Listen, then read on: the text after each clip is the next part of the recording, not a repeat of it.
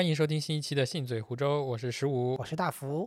这期我们首先先聊一聊之前说过学游泳的情况，就是我们最近几个礼拜录播课的情景都是。白天早上去学游泳，然后下午或者晚上，然后开始录音。嗯，所以我们每次录音的时候，其实都是学游泳这个过程的一次更新吧。从上一期节目到现在，我们是又经历了两堂游泳课，感觉已经遇到了瓶颈期。嗯，上次第一次去的时候是先练了换气和一些基本的水性练习，就是基本的漂浮，就是还是没有办法游起来的。接下来的这两堂课，我们是做了一个蛙泳的基础练习。最开始练习漂浮的过程中。你会发现身子会不自主的下沉，你就需要配合一些腿部的动作，然后让自己的身子啊不到不至于沉到水底下去。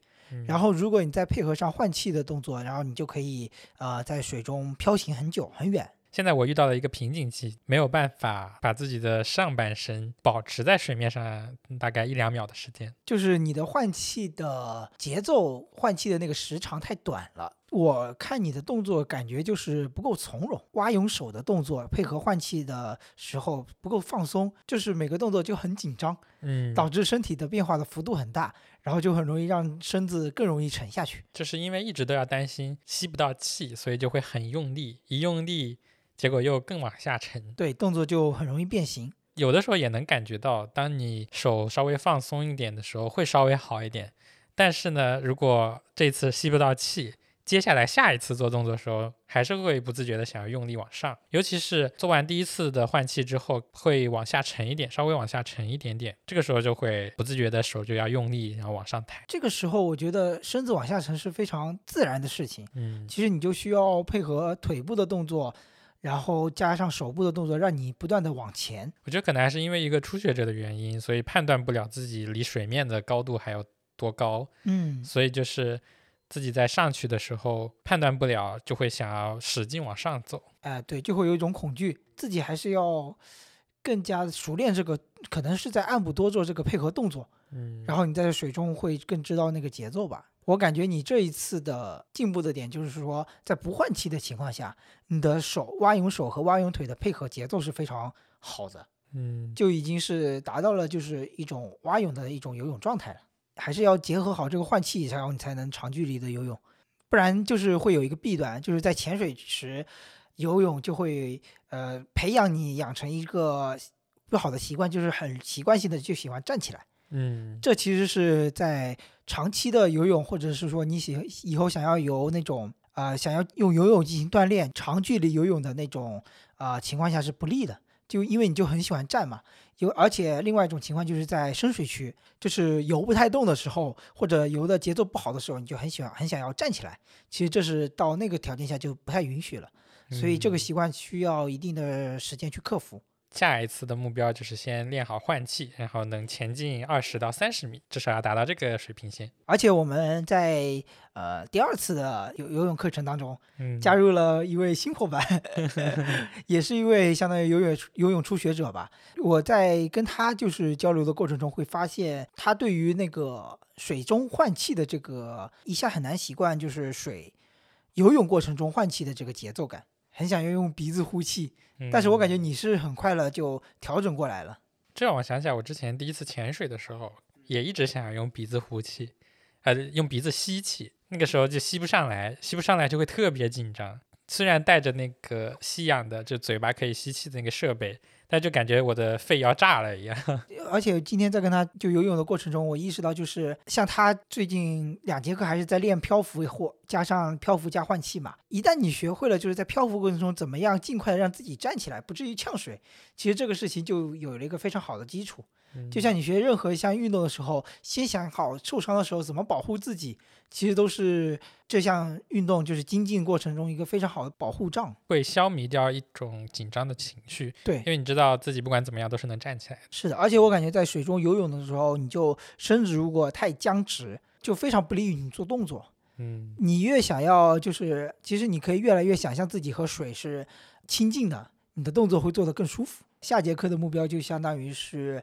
其实是完整的蛙泳了。其实我觉得还是要多看、多总结，自己总结，自己总结身体的那种使用度或者使用点。那我们的游泳课程系列进度就更新到这儿。嗯，接下来是另外一期之前的节目的反馈，就是我使用 Apple Watch 目前的总体的使用的一个感受的反馈。嗯，这个其实跟我们今天的主题是有一个承接关系的。对，今天我们想要讲的也是另一款苹果的产品。大家看标题也就知道了，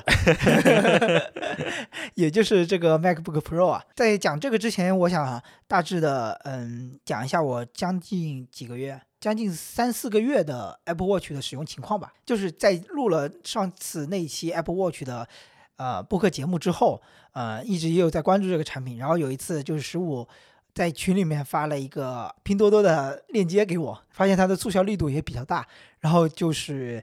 直接狠心购买了，只要还是印证了那句话，只要有一个东西你想买的时候，迟早会买的。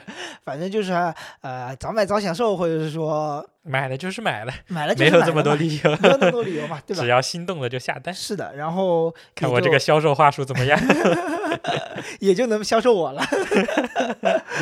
也是用了一段时间，我是那种会带着它睡觉的那种，会让它，因为我还蛮喜欢它，就是。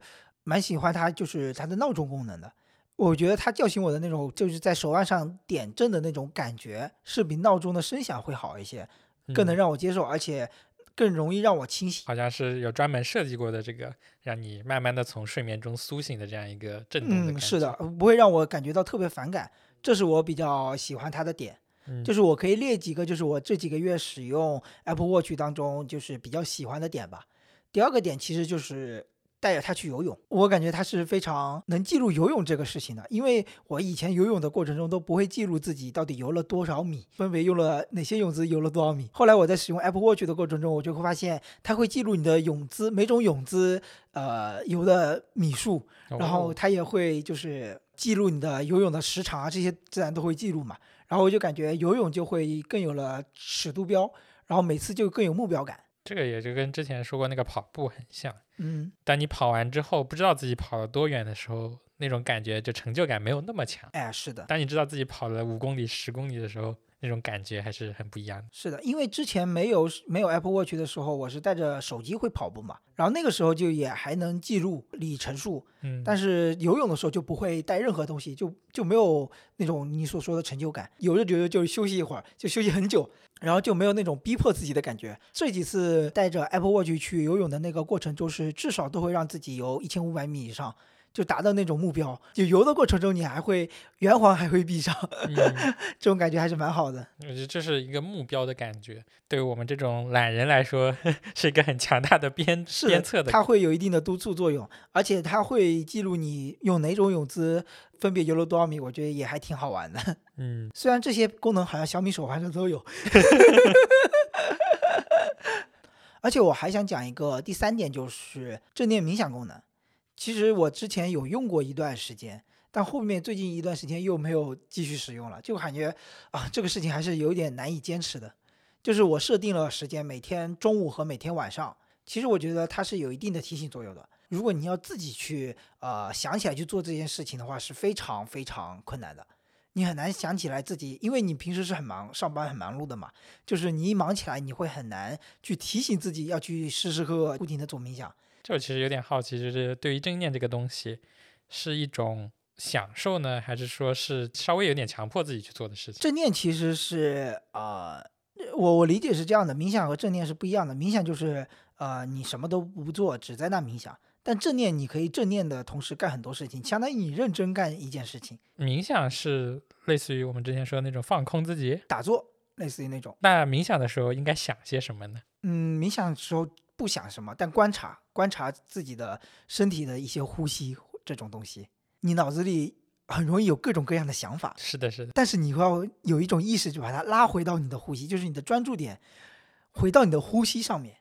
这时候，然后你脑子里又什么都不想了。但是你过了一会儿时间，然后你又会开始想其他东西，然后又拉回来的过程，它有点像脑子的肌肉训练，让你的这个拉回来的这个专注力的力量增强，就是这种能力增强。就我只有在跑步的时候有这种感觉，刚开始会想各种各样的事情，是的，然后会脑子里会放歌，嗯，但是过一段时间就会关注自己的身体，感觉哪里疼了呀，或者哪里酸了。对的但。过一会儿又会开始想一些乱七八糟的事情。其实这样的，一是这种是是有的，而且有一种高级的所谓的行禅嘛，就是你边走然后边冥想，因为你身体每时每刻都在变化，都在动，然后你那个时候还要把它时刻时时刻刻的拉回来，拉回到你自己的身体的每一个动作，这其实是非常难的，这就是很高端那种了。那说回来，正念是另一种概念，是吧？正念我听说就是有那种攀岩时候的正念，有那种是用书写时候的正念。其实它是让你你在做一件事情，但是你同时在非常认真的做一件事情。专注做一件事情，我觉得是这样，那不就是拼乐高吗？拼乐高也可以啊。就是嗯，这里面又有一种概念是心流，嗯，就是你比如说在拼乐乐高的时候，其实是有可能有一种状态，就是你忘记了周边事物任发生的任何事情，那时候你可能就处于一种心流的状态。我不知道你有没有一种，就是以前晚自习的时候在写作业或者就是练习题的时候，有一种心流的状态，就是旁边的一切都没有感觉了，然后你就只有那个题目和你，那可能就是一种心流状态。考试的时候有这种感觉。哎，是，然后正念可能就是呃不停的让你处于这种状态吧，我理解可能是这样，当然这可能也有呃反正是不成不成熟的见解了。对，考试的时候陷入了心流状态，一抬头发现只有十分钟，凉了。凉了。反正这是我使用 Apple Watch 的第三点。其他就是一些很小的点，偶尔用到，呃，用到时候觉得很方便。比如说今天煎牛排的时候，那个计时的功能。嗯，是的，这就是我们两个小系列的啊、呃一个跟进情况。上一次我们聊到 Apple Watch 的时候，我记得提了一个小点，就是可以用 Apple Watch 来解锁我们的 MacBook。没想到在上一次安利完 Apple Watch 之后，这么快 就安利上了 MacBook Pro 啊。我们这聊这一期的契机，也就是之前大福说想要去买一台新的电脑，对因为他原来的 Windows 笔记本有一点故障还是什么。嗯，那个那段时间其实是去年年末的时候，我的 Windows 电笔记本刚好买来快两年吧，最后发现其实是它的那个固态硬盘，嗯、坏掉了，然后去重新换了一条固态硬盘，因为当时是开机都开不起来那种嗯状态，就时好时坏吧。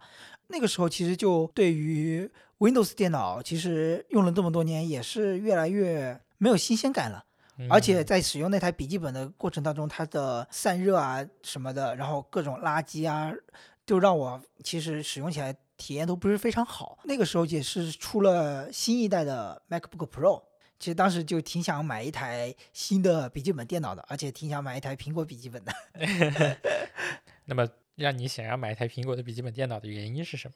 其实这个原因可以追溯到很久之前，就嗯跟嗯那种小时候的执念是一样的，就小时候得不到的玩具，长大之后就会不停的想买它那种感觉一样的。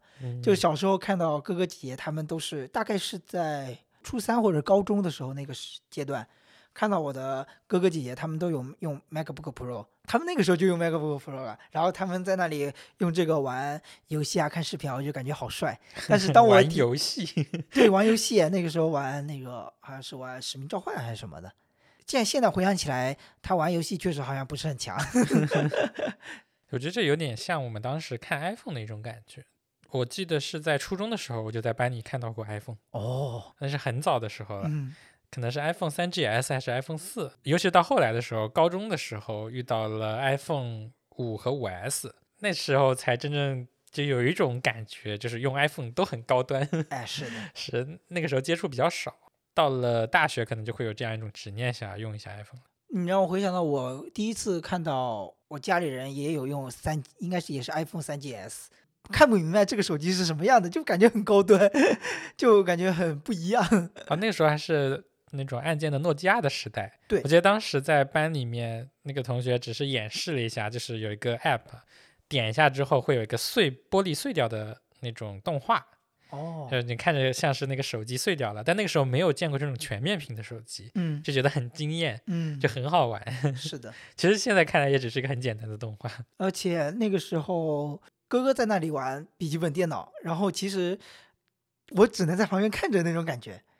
其实当时我有提出想要买一台，但是并没有得到允许嘛，是吧？也毕竟还是很贵的。但是当时不知道那么多，也不会想，不会体谅那么多，就会觉得哎呀，自己没有得到的东西，感觉还是心里挺难受的。为什么哥姐都有那种感觉吧？嗯然后第一次，其实我当时在大一的时候，因为大一进大学的时候，没不会说马上买笔记，嗯不会说马上买电脑，家里人会犹豫，或者是说跟家里人商量，是说不知道将来是要用笔记本好还是用台式机好，可能需要先观望一下，到了大二可能才知道具体的需求，然后才具体的去买电脑。所以我大一的时候用的是我另外一个表哥他用的，他用过的苹果笔记本。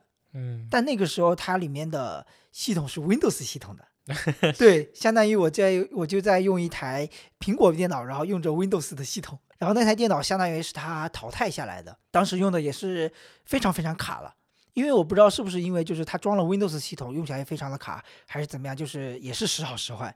但是让我印象非常深刻的就是那个开机的声音，噔，就是我感觉这个设计还是很妙的，就让你一下一瞬间就感觉进入了一个新的世界的这种状态。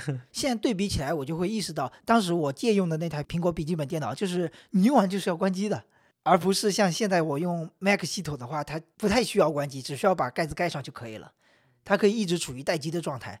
像因为这个习惯就会像以前小时候看电视和以前小时候用台式电脑是一样的，就会觉得你用完就要关机，不然它一直待着，就是一直待机着，电脑会变得很卡。在我小时候用电脑的时候，会不停的右键刷新，右键刷新。是，的，我现在这台新电脑刚到刚到不久嘛，我也还是很难改掉这个习惯。想要右键刷新是吗？对的，对的。而且一开始它的右键我在触控屏上都找不到，必须要设置，然后设置使用习惯，然后才会点出右击。我一我一开始一直在传统的那种笔记本的触摸屏上。触控板上，然后找那个右击的按键，发现怎么按都按不出来那个右击的那个属性框。然后讲回来，就是在我那台 Windows 笔记本坏了之后，然后就开始不停的浏览最新款的苹果电脑的一些信息。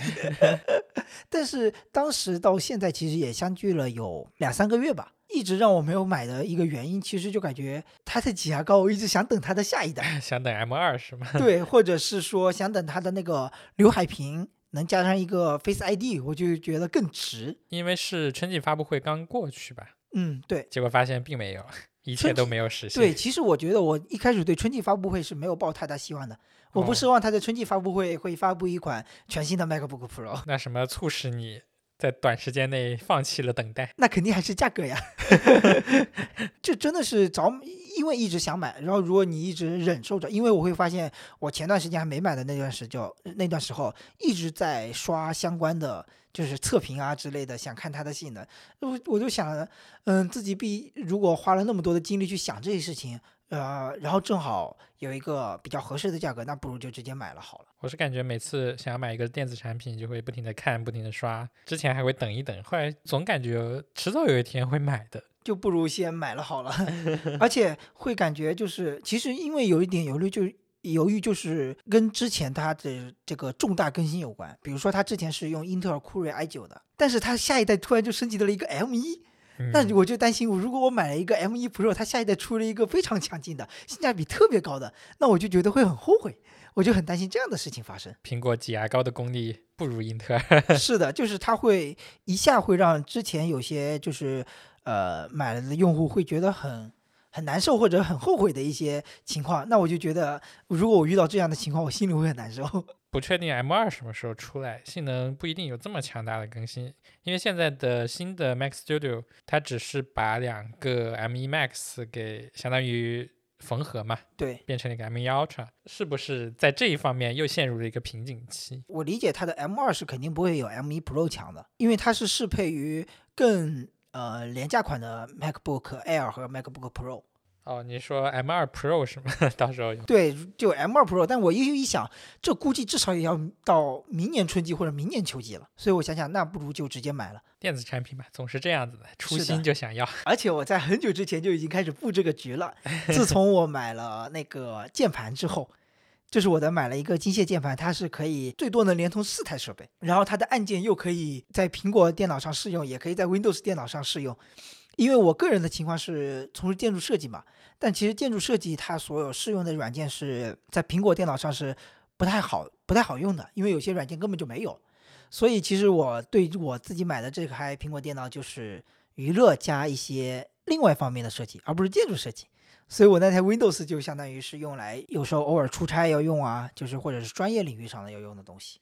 就是 Windows 电脑还是用来工作，哎，对这，台新买的电脑愉悦自己。是的。而且我在买了购买了就是呃多设备互通的一个键盘之后，我还买了一台显示器嘛，就是一步步的往这个事情推进，最后完成这块拼图的就是 MacBook Pro。还有一个非常大的促进我买购买这台这款笔记本的一个原因就是它的散热，就是看了各项测评之后会发现它的散热特别好。之所以会有这个担忧，就是因为我的 Windows 电脑它的散热真的是太差了，它开机没一会儿就开始自己在那转，我还没运行什么程序呢，它就开始已经在那呜呜呜散热，比我那个空气净化器的声音还响。觉得还是可能是 M1 的发热的控制比较好，对因为我这台英特尔的，唉，唉，因为我这台英特尔的 MacBook Pro，它就是也是开了几个软件之后，它就风扇就会呜呜的开始响。是的，而且这就很不利于我有一个习惯，就是在躺在床上盖着被子，然后在那里看视频。这个时候如果散热不好的话，因为被子又不好散热嘛，就会觉得哎呀很难受，就会想要把那个之前那台笔记本架起来一点，让它好散热。但其实弄久了就很不舒服。我现在就是这样子的。对，所以我现在买的这台笔记本，就随时随地就可以在躺在躺在床上看视频，或者是干任何其他事情，它都不会有过多的散热问题担忧。讲一下我买这个我自己的电脑的时间，嗯刚好是在疫情之前的那一年，嗯，就那就是是一九年。就是一九年的年底，嗯因为它送到的时候是疫情的时候。嗯我当时买的时候还没有遇到，就是还没有疫情这个情况，但是它官方官网上显示是可能还要三十天左右，所以当时我想的就是在这边杭州这边买完之后，我回到了温州，过完年回来的时候就能拿到我的电脑了。结果刚好碰上了疫情，他又提前发货了，哦所以就提前发到杭州。那个时候我问的时候，他说是呃，苹果的客服回答是不能跨城来转运，就是说他没有办法把地址改到另一个城市去，所以我只能找我的同事。那个时候刚好还是疫情的时候就，哎很不好意思，麻烦我的同事去把我的快递取出来，嗯，然后再保价顺丰再寄回温州。这样能第最快拿到心心仪的产品。而且那时候要居家办公，我在家里没有电脑，哦所以就很着急，就又又要想要有新电脑，又要拿电脑来办公，嗯就更双倍的着急。嗯 那时候，而且很多快递不是都停了嘛，呃，也不是很清楚它能不能从杭州发到温州，还好，当时也只用了一两天的时间，顺丰还是送到了。所以你这台电脑从你下单到到手总共花了多少天？我记得应该是两周左右的时间吧。说起快递这个事情，也要讲讲我这个这台电脑来之不易的一种一个过程啊，就是呃，之前我其实我从去年年末就在 Apple Store 里面一直在看这个电脑的信息了。当时我在想，我去年年末如果买，就是过年的期间买，就今年年初了，呃，买的话可能一到货也要要三月初，因为他要等很久，那时候应该是没货吧。嗯，后来我一直纠结，一直犹豫，就一直没买嘛。后来一个契机就是你发给我那个链接，百亿补贴，省了很多钱。然后我就想，哎呀，百亿补贴，然后又能马上发货，这不很值？因为在购买这个比较高价的一个电子产品之前，会比对很多的各种优惠渠道嘛。你比如说用员某海鲜市场用员工优惠买，或者是找朋友用教育优惠买，怎么样算都没有这个百亿补贴来的便宜。它的优惠力度当时是最大的。而且它的发货可以直接发货，这个决策它的性价比是最高的。但是后面后来万万没想到，这个商家发的是从北京发的顺丰，到了 几乎就是他发货的那一瞬间，杭州的顺丰就发生了疫情。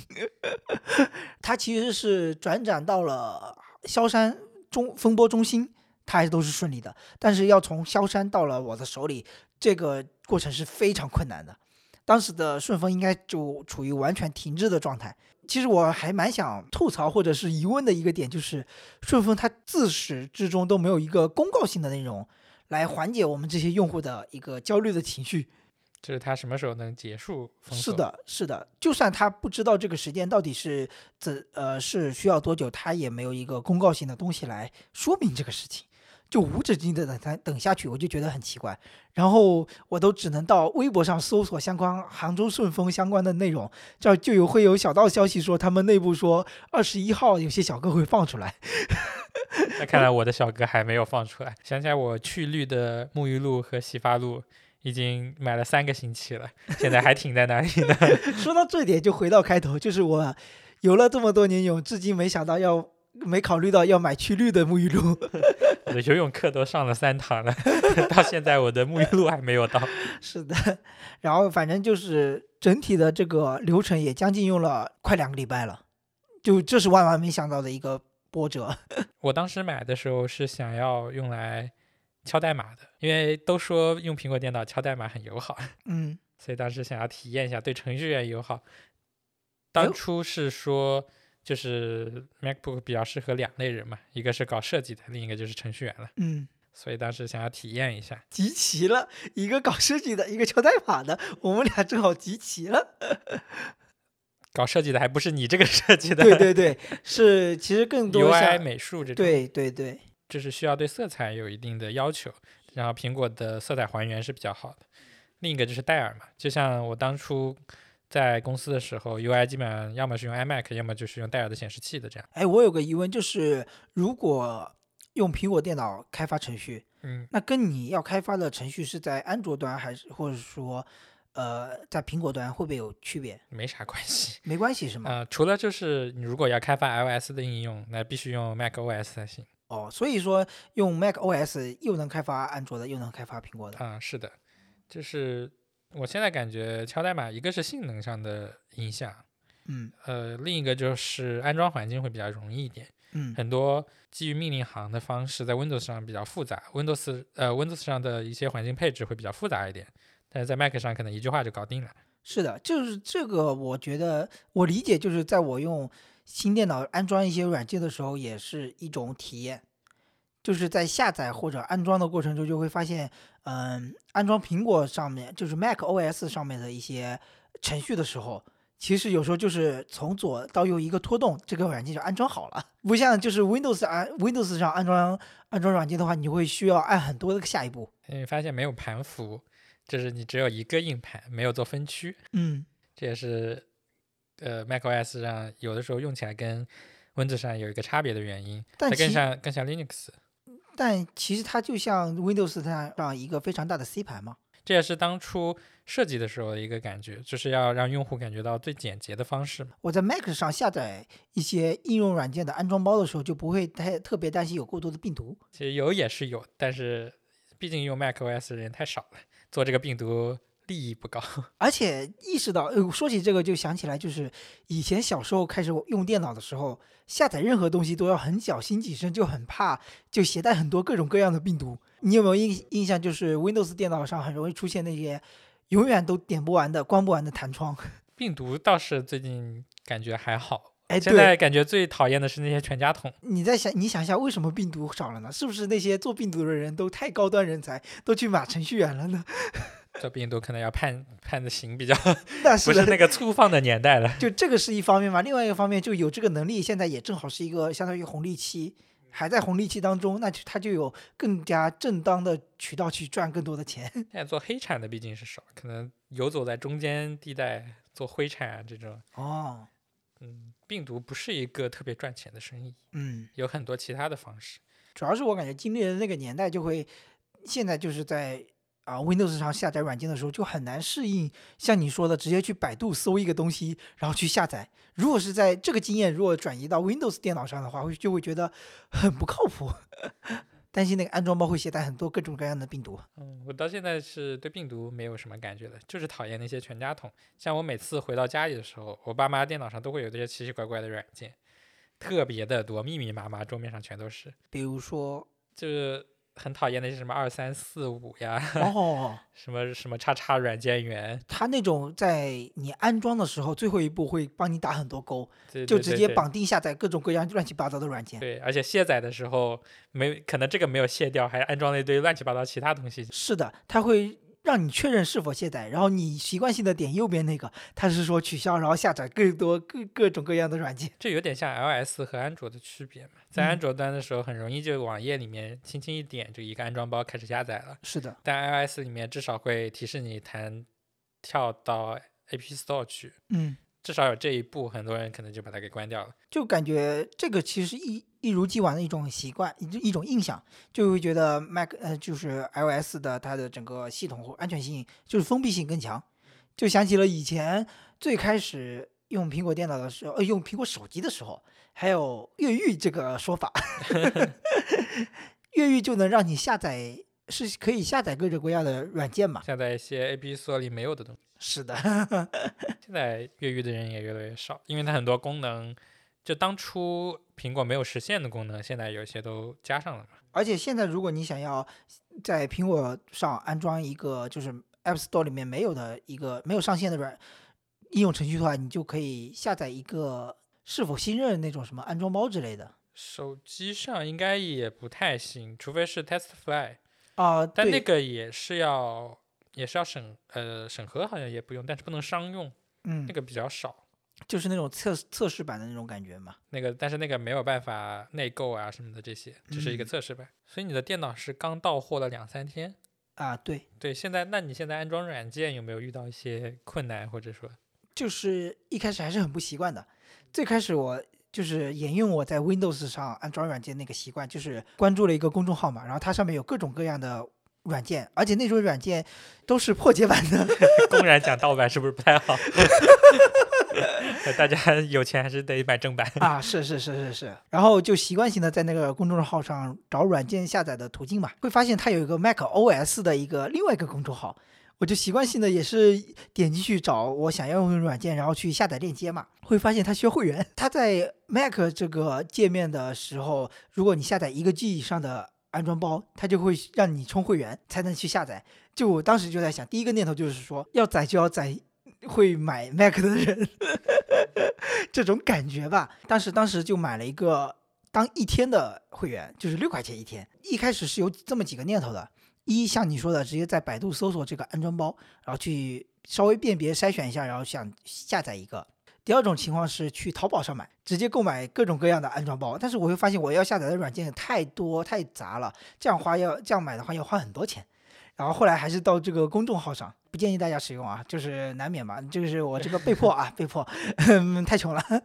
就是 Windows 上沿用是就是下载软件的经验很难沿用到 Mac Mac 上，而且我在安装的过程当中会遇到各种各样的问题，就是它会显示文安装文件损坏，或者是安装文件，首先最开始的问题是这个软件不受信任，就是不是安全，不是被认可的来源。要下的都来自于网页，都不是受信任的开发者。这反正是安装各种 Mac 上面的各种软件的第一步吧，我觉得。而且 Mac 上的软件生态确实是不如 iOS，就很多地方很多软件是没有的，是的 App Store 里面是缺少了很多东西，而且会有一些阉割版。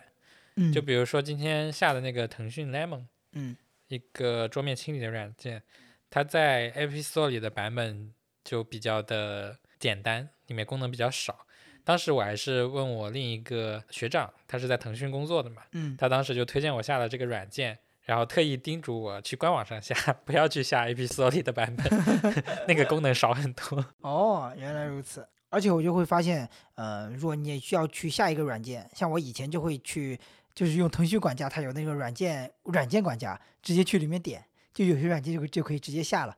但是现在往往就是你要去你想要的这个软件的官网里面，然后去找下载，专门找 Mac 版本。这时候还遇到一些很尴尬的问题，比如说万恶的百度，你一下子是看不到官网在哪里的，到处都是广告，太难受。我点了前面三条，每一条都不是官网，都是广告，啊，太想吐槽了。各种软件源。是的，所以现在还是在不停的适应，不断的适应它的一个安装过程。想起来最近，呃，苹果有一个新功能叫做连接互通，嗯而且是在 beta 版本还是在测试版本，就是可以把你的呃不同的设备之间相当于联动起来，嗯可以鼠标从 Mac 的屏幕上移动到 iPad 上，嗯类似于这样的功能，感觉很有趣。，iPad 升级到十五点四之后，这应该就是正式版本了吧？呃，但这个功能是一个测试版。哦，现在苹果也搞这种东西，以前应该不是不应该出现这种软件管理上的神奇的操作。这 其实是不是相当于类似于鸿蒙，或者是呃，对对对，就是它是在去年的发布会上就已经讲了有这个功能，但是一直说是今年的春季才会推出。嗯，这中间的时候，华为就先实现了这个东西。哈哈哈，对，抢先这个其实也是大家一直想要去做到的一个事情。我觉得嗯华为这一点是非常棒的一个地方，就是它也是开始做生态了。嗯你可以看到它各个品呃产品都有布局，而且所有东西都能联动。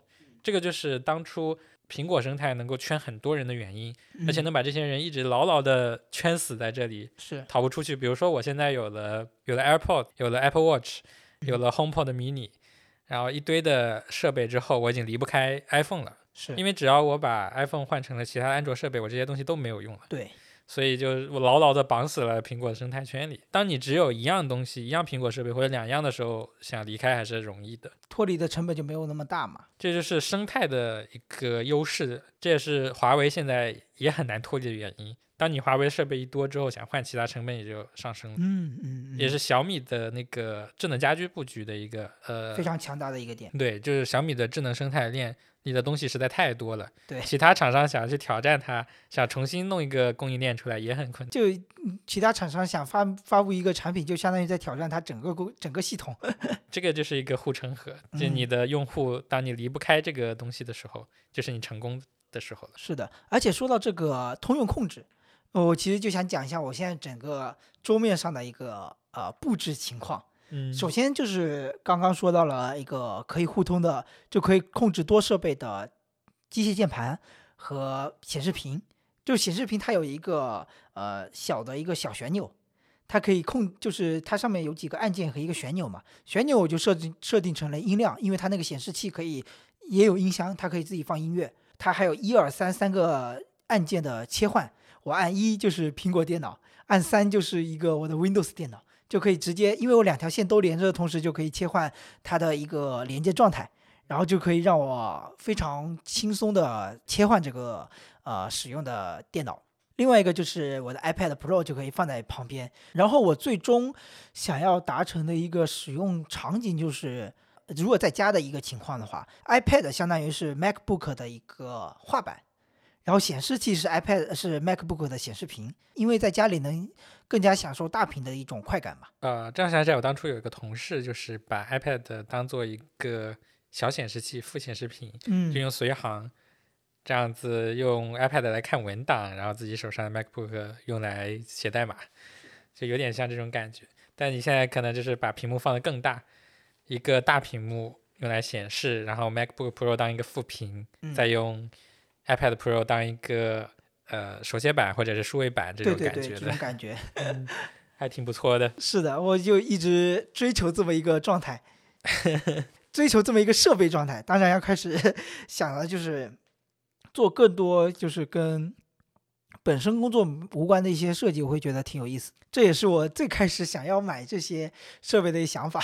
嗯，那么第一张画稿已经出来了吗？哎呀，会出来的，会出来的，哈哈哈。因为我就最开始买它的一个设想，就会除了做画设计，还有一另外一方面就是做我们的播客音频剪辑嘛。其实这方面它 MacBook 上不一定说有多大的优势，那除了它的音质可能比 Windows 的一些笔记本要好稍微好一点。对，但是我觉得还有一个优点就是它能直接录音。如果我想要补一段的话，我可以直接用它录音。嗯，它的录音效果还是很不错的。的像我们刚开始的节目都是用 MacBook，我们的节目刚开始的十将近十来期都是用 MacBook Pro 录的。后面终于鸟枪换炮，换上了但是我们一直，呃我们现在也还是用 MacBook Pro 来当我们的备用音源。有过惨痛的教训。有一次用笔记本来做视频了，没有录音，结果就出事故了。我们的第二十期就这样夭折了，结果换了一个主题，然后还有一个就是讲就是画面上的一些作用，就是嗯我自从购买了 iPad Pro 之后，就是它的屏幕是 mini O mini LED 的嘛，用它来看视频，那种享受是绝佳的，就是黑的非常黑，亮的非常亮，色彩也非常棒。就是用完它之后，你再用其他的各种屏幕看视频，你都会觉得它的灰度怎么这么高？就是它的明度很高，就是很多黑的东西它都显示的是灰的，没有体验过。叹气。我觉得又是四九年入国军，没有就是体验到。使用了这个之后，我就会会发现我在使用我的那款明基显示屏显示器的时候，会觉得用它看电影还是稍微差点感觉，虽然屏幕够大。用新的这台 MacBook Pro，它的显示屏也是最新的，最也是非常强劲的一块显示屏嘛。然后用它看电影也是非常的带感，音效也非常的棒，所以这这个就是给我带来的视听上的享受。然后色彩方面的话，我觉得在后续的过程中会有跟进的一些反馈。所以所有的设备都是买前生产力，买后爱奇艺，就是用来看电影。但是看的真的很爽哎。最后我们来讲一下购买建议吧。好呀，说到购买建议这一项呢，反正都是买新不买旧嘛。尤其是在 M 一是出了之后，我记得是二零年底吧，嗯，我反正是已经用了一段时间的。出了 M 一之后，发现各项数据都打不过，我买的还是顶配。想当初还特地选配了三十二 G 的内存，还是用的 i 九。所以我就很担心会遇到这样子的一个购买体验，会觉得确实会伤了一部分苹果是用户的心。但没有办法，数码产品就是这样。哎，其实主要是没有想到它 M 一的性能如此之强。对啊，而且主要是购买这个店数码产品，它的价格确实不低呀、现在安慰自己能用就行，我也我也起飞就能对用就行。确实，而且我也感觉这个数码产品，就是我在选购的过程中，就还没买之前，我一直在比选嘛。嗯，我甚至考虑过自己要买 M1 Max，但是其实后面看了更多的视频，就有听到了几句话，我就觉得就是够用就是最合适的。你永远就不要拔高自己的预期，会觉得哎以后自己会遇到更强的呃使用需求。其实这个其实是没有必要的。因为还有另一句话叫做一步到位。对，就是，嗯我最近想买另一个东西，就是 NAS 一个家庭存储嘛，嗯也很纠结。嗯，大家都说一步到位到四盘位的，但是我的我感觉自己家里用用两盘位也够用。四盘位最大最大能到多少个容量呢？多少哦不 TB 的容量？看看你的硬盘，嗯就是说四盘位可能用不同的映射方式，磁盘阵列就是能利用率更高一点。比如说放四个盘，有三个盘的数据可以用来存储这样嗯子。嗯但是如果两双盘位你要做备份的话，就只能用一个盘，哦，一个盘另一个盘做备份嘛。类似于它读取速度没有那么快嘛？呃，不是，就是使用率的问题。哦比如说你买四盘位，你买六个硬盘，总共就可以用十八个 G。嗯但是如果你是双盘位，买六个硬盘，呃，买六 G 的硬盘，你就只能用六，呃，买六 T 的硬盘就只能用六 T，哦，就使用率没有那么高。但是一想想，我自己家里用用，两块硬盘六 T 也能搞定。但是如果我要弄四盘位，我得买四块六 T 的硬盘，到时候十六呃十八 T 还是只用了六 T。是，我觉得这就是跟个人的消费习惯有关。其实我觉得真的是暂时够用就 OK，如果到时候又升级的话再说嘛。所以就是那句话，一步到位，不用再说，一次就给它上了。但是你不觉得有时候会，哎，主要还是价格的问题吧。如果太贵了的话，我可能还是会考虑进慢慢来。当时我就想着是一步到位，所以直接上了顶配，嗯，悔不当初呀。太难了。除了内存没有加，其他都还好，理性的忍住了没有上六十四 G，因为当时想着十六 G 到三十二 G，我记得加是加一千五左右，对吧？嗯，然后三十二 G 到六十四 G 也是加一千五，一下子能多加三十二 G，还只用同样的价格，对，就会精准刀法。其实就感觉是你不断的给自己的军备竞赛，发现用的钱也没那么多，因为你都已经花了大头了，然后就感觉加了这些小头好像不是很多钱的样子，但还是要考虑到自己的一个使用使用需求吧。六十四 G 确实是用不到，因为平常跑程序三十二 G 已经足够用了，嗯，六四可能就是在剪辑视频啊之类的能用到。呃，还好没有买，因为从来没有剪过视频到现在。当时想的很美好，以后拍视频、剪视频，到现在也没有用过。哎，以后视频这方面是不是可以考虑呢？这个确实是毕竟有了 M1 Pro，耶，不行，我这个电脑只要跑点程序就起飞了。就开始呜，就跟就跟杭州上空的战斗机一样。散热确实做的不太好，因为明显感觉到非常的烫。是啊，我就觉得散热对于笔记本这来说真的是太重要了。现在的购买建议，反正大家都看到的 M1 的性能，已经不用嗯再考虑英特尔了。是的，新款的好像也已经买不到了，只剩下 M1 的版本了。而且我觉得如果你买 M1 的话，不如买，因为我一个非常深刻的体验就是我买了 iPhone 十二之后，iPhone 十三出的时候，它的价格好像还比 iPhone 十二当时出的价格低，它的性能又比 iPhone 十二好。那这不能这么说，手机这种毕竟一年一换，但是它的性价比就更高嘛，相比较来，那没有办法的事情。好吧，好吧。虽然我当时看了它出的价格低，我心里觉得还是有点难受的。那你适合苹果推出的年年换新，虽然血亏，但是至少一年换一个。嗯，还有一点就是购买十六英寸还是十四，我的感觉是，如果带出去比较多就是十四，嗯，如果在家里用或者是长期放置在办公室，比如说这种就用十六的，确实大呀很多。对，观感上来看大很多。因为八月有一台呃新出的是呃就是那个 M 一的版本，不是 M 一 Pro，就是刚开始发售那个版本的十三英寸的版本，就感觉会小很多，但是它很轻。哦，我们这里都没有谈及 MacBook Air 这些，因为我们都没有，所以所以不太好谈。现在这个录音环境里面是 MacBook Pro 老中青三代。是的，英特尔版本、M 1版本和 M 1 Pro 的版本。然后我个人是因为就是 iPad Pro 也用的是十二点九寸的大尺寸的，如果用笔记本的话，那我买个十四寸的，那跟十二点九的也差了不多，不如买个十六寸的，然后我更享受那种大屏的那种快感嘛，而且是非常好的色彩的那种状态的话，对于我就是看图片啊什么的都非常有利，所以我最后还是选择了是十六寸的，大就大点，我就喜欢大的。而且它的扬声器啊什么的都更好。然后这期就是记录一下我这个拥有了人生第一台 MacBook Pro 之后的一种激动的心情。小小的兴奋，对，兴奋之情大概能延续一周，后面就吃灰了，那吃灰我觉得应该不会。就偶尔用用了，真的是偶尔用用。如果不用来，我觉得很多东西不用来办公，确实就是偶尔用用，因为我们大部分时间是在上班。啊，那是的，大部分时间都在搬砖。然后第二条小建议就是判断自己适不适合 macOS。就我感觉 macOS 和 iOS 一样，都是很适合于老年人使用的，哦，在我的心目当中，嗯，因为它足够的简单。比如说我爸妈又会觉得它很复杂，因为他们用习惯了其他的手机，就感觉切换到苹果上会很复杂。其实说到这个，我可以以我爷爷举例子，就是他前去年还在用一台就是 iPhone 八，就是家里人淘汰下来的给我爷爷用的，嗯，他还是挺挺能习惯用的。他偶尔还会不小心按到给我按到 FaceTime。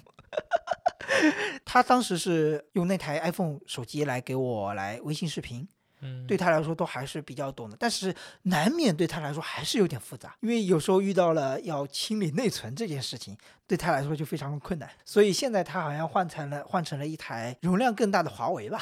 所以我感觉其实 Mac macOS 也是一个更易用的系统。我觉得是对于爸妈来说，你把所有的软件往底下一铺，然后开了之后也不用关关心它关了没关，然后不用的时候把盖子一盖嗯，就好了。也不嗯用什么开机、关机、清理内存、刷新，但是呢，对于他们来说，使用习惯上已经习惯了原来那种电脑，对要切换到这个其实更困难一些。对，需要更多的学习成本。像比如说你关一个窗口，你就要从左上角来关，而不是 Windows 的右上角。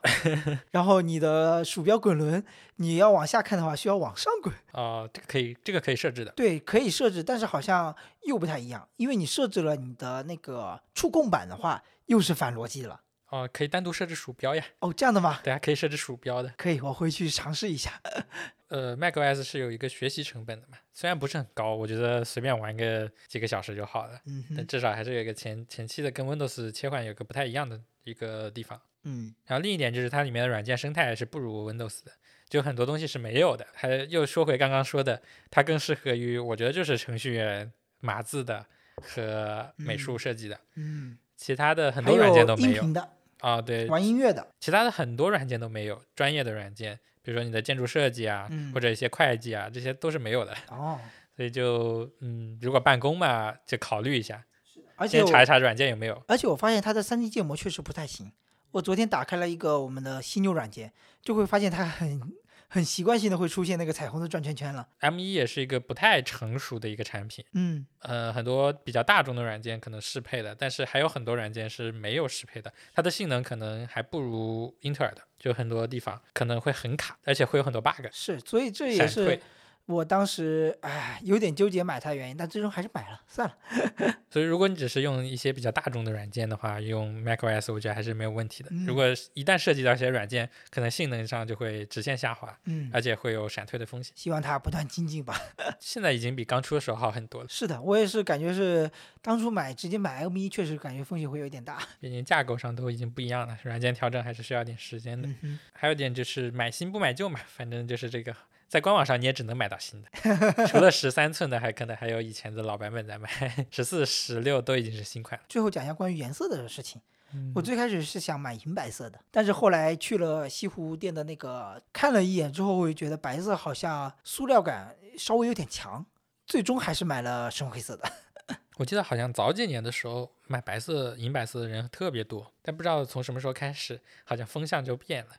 至少在我买的那段时间，我周围的其他人买的都是深空灰的。而且而且我感觉那台银白色的跟现在我目前眼前的这台 M 一的这种银白色还不太一样，它更白，更有一些塑料的感觉，嗯，所以我就选择了深空灰。觉得可能是以前那个苹果的 logo 是发光的，嗯那个时候白色的光配上银白色可能会更好看一点。嗯这样之前说的，因为 MacBook Pro 本来也不是一个便宜的产品，嗯，有的时候真的不用太追求性能，很多时候也用不到，就是够用就好。当然土豪除外，土豪就买最贵的，没准没错。哎，你说到这个，就难免就是像今天也有这么一个瞬间，就是安装完所有软件之后，你会有一种空虚感，嗯，就是对着苹果的屏幕发呆，不知道要干什么，说明你不是目标用户。完蛋了。